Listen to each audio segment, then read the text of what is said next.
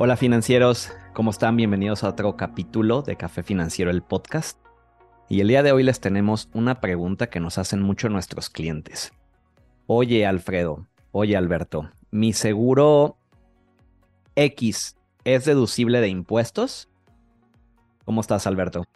Bien, ¿y tú? Sí, esta es la pregunta que más frecuente nos hacen porque a final de cuentas queremos obtener un beneficio aparte de ahorrar fiscalmente, ¿no? Pues para ahorrarnos una lanita de impuestos. Eh, recuerden seguir nuestras redes sociales, Café Financiero MX, Instagram, Facebook y, su, y si suscribirse aquí en YouTube. Pues vamos ahora sí de lleno. Viene tiempo de declaraciones. Ahorita ya en marzo es este, todas las personas morales, abril todas las personas físicas. Entonces, a partir de este mes de febrero nos empiezan a preguntar, oye, mi seguro es deducible de impuestos, me mandas las facturas eh, me, puedes averiguar, etcétera, ¿no? Entonces aquí les vamos a responder, quédense hasta el final, qué seguros sí son deducibles de impuestos y qué seguros no son deducibles de impuestos, para que no se los chamaquen. Muy bien, pues sí, eh, primero, yo creo que siempre es como el hecho de, a ver, ya estoy ahorrando, ¿cuál sí es deducible? O sea, de entrada, ¿cuál dirías? Este sí o sí siempre es deducible el PPR, que es el PPR significa Plan Personal de Retiro. Un PPR es un eh, plan de retiro, un seguro para cuando nos jubilemos y ese es 100% deducible de impuestos para las personas físicas. Normalmente, eh, un, ¿quién contrata este seguro? Pues un doctor, un arquitecto, un profesionista, un ejecutivo, un empleado, casi todo mundo, o sea, es un seguro magnífico para deducir impuestos. Seguro universal, ¿no? Que todos deberíamos de considerar. Todos deberíamos de tener, o sea, el gobierno nos aporta el 30% del dinero para nuestro retiro a través de este seguro. O sea, ¿por qué no tenerlo? ¿Te acuerdas que tuvimos cita con un cliente que tú me referiste y que me decía, es que no me hace lógica no tenerlo? O sea, él decía, es que no me, no me hace lógica no tenerlo. Exactamente. Sí, de hecho, eh, es de las cosas que se suenan tan bien que sinceramente no te la crees, ¿no? Claro, entonces, ojo, ¿qué características tiene que tener este seguro? Es a edad 65, no puede ser edad 60 ni 55, tiene que ser a edad 65 y número dos, pues que ese dinero tiene que ser para el retiro. Ajá. O sea, si tú estás ahorrando 50 mil pesos al año, 30 mil pesos al año, 100 mil pesos al año para este seguro, tienes que dejarlos hasta los 65 años. Si lo retiras antes, eh, Hacienda te va a hacer una retención también, pero eso chécalo muy bien con tu agente, con tu asesor de seguros para que te explique cómo funciona. Pero ese es un seguro 100% deducible de impuestos y además, cuando tú eh, recibes el dinero a los 65, también está exento de impuestos prácticamente un gran monto, o sea, estamos hablando de varios millones de pesos exentos de impuestos. O sea, lo más 99% de la gente va a recibir ese dinero exento. Ok, dices que es 100% deducible, pero ¿cuánto es lo que yo puedo deducir? O sea, de ahí. Nosotros podemos deducir el 10% de nuestro ingreso, por ejemplo, si ganamos, eh, voy a poner a alguien que gana 50 mil pesos al mes, son 600 mil al año. Esta persona podría deducir 60 mil pesos. ¿Qué significa esto? Contrata un plan de retiro, 60 mil pesos, y mete su factura en su declaración anual y aproximadamente Hacienda le va a hacer una devolución o va a tener un ahorro de impuestos de 60, como 20 mil pesos, una tercera parte. Entonces, tú pones 40, Hacienda pone 20 para tu retiro. Pues, perfecto. Entonces, el PPR es el primero que sí o sí siempre va a ser deducible a edad 65. Y para alguien que gana eh, eh, buena lana, por ejemplo, alguien que gana 200 mil pesos al mes, son 2 millones 400 al año, ahí tiene un tope. El tope este año 2023 es sobre 189 mil pesos. Eso le puedes meter a tu PPR para deducir. Ok. Entonces, ojo financieros. Un seguro de retiro, recuerda, tiene que ser PPR a edad 65. Puedes tener otros seguros de retiro, edad 60, 55, pero esos no son deducibles. O, o sea, realmente te tienes que fijar que sea un PPR.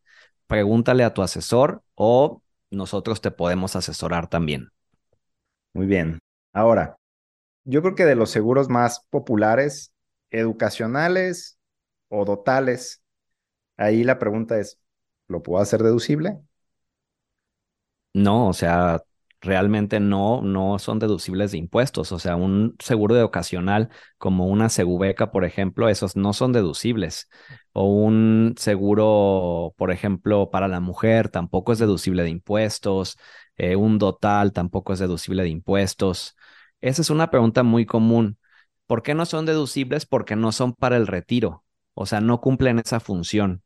Entonces, sí generan una factura, un, bueno, un CFDI, pero no son deducibles.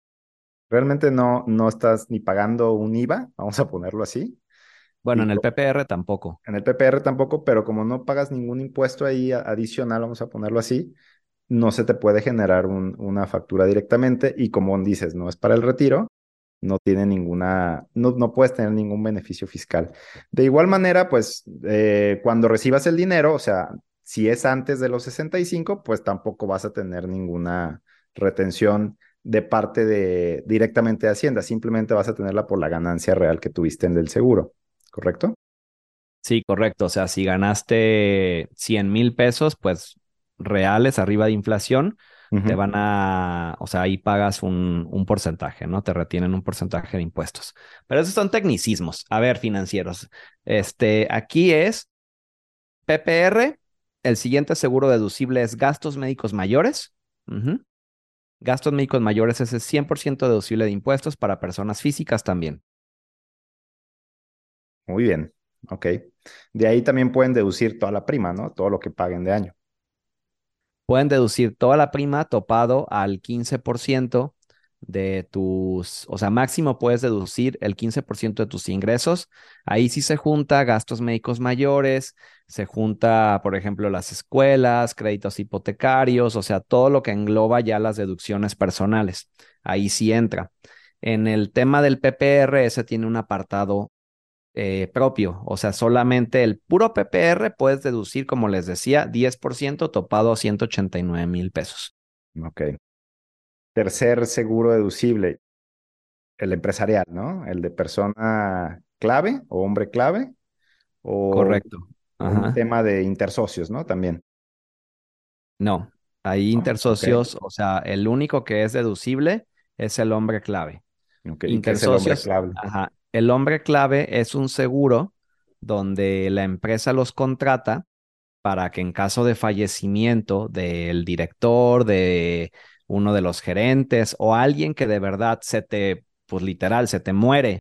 Y pues, ¿qué vas a hacer? O sea, no sé, imagínate que es el que hace la fórmula eh, química que necesitas para tu empresa o tu top vendedor. Imagínate que tu vendedor eh, más fregón de la empresa, pues se muere. O sea, de que consigues otro igual, para eso es un seguro de hombre clave. Y esos son 100% deducibles impuestos para las personas morales. Y esos sí no tienen tope. o sea, tope.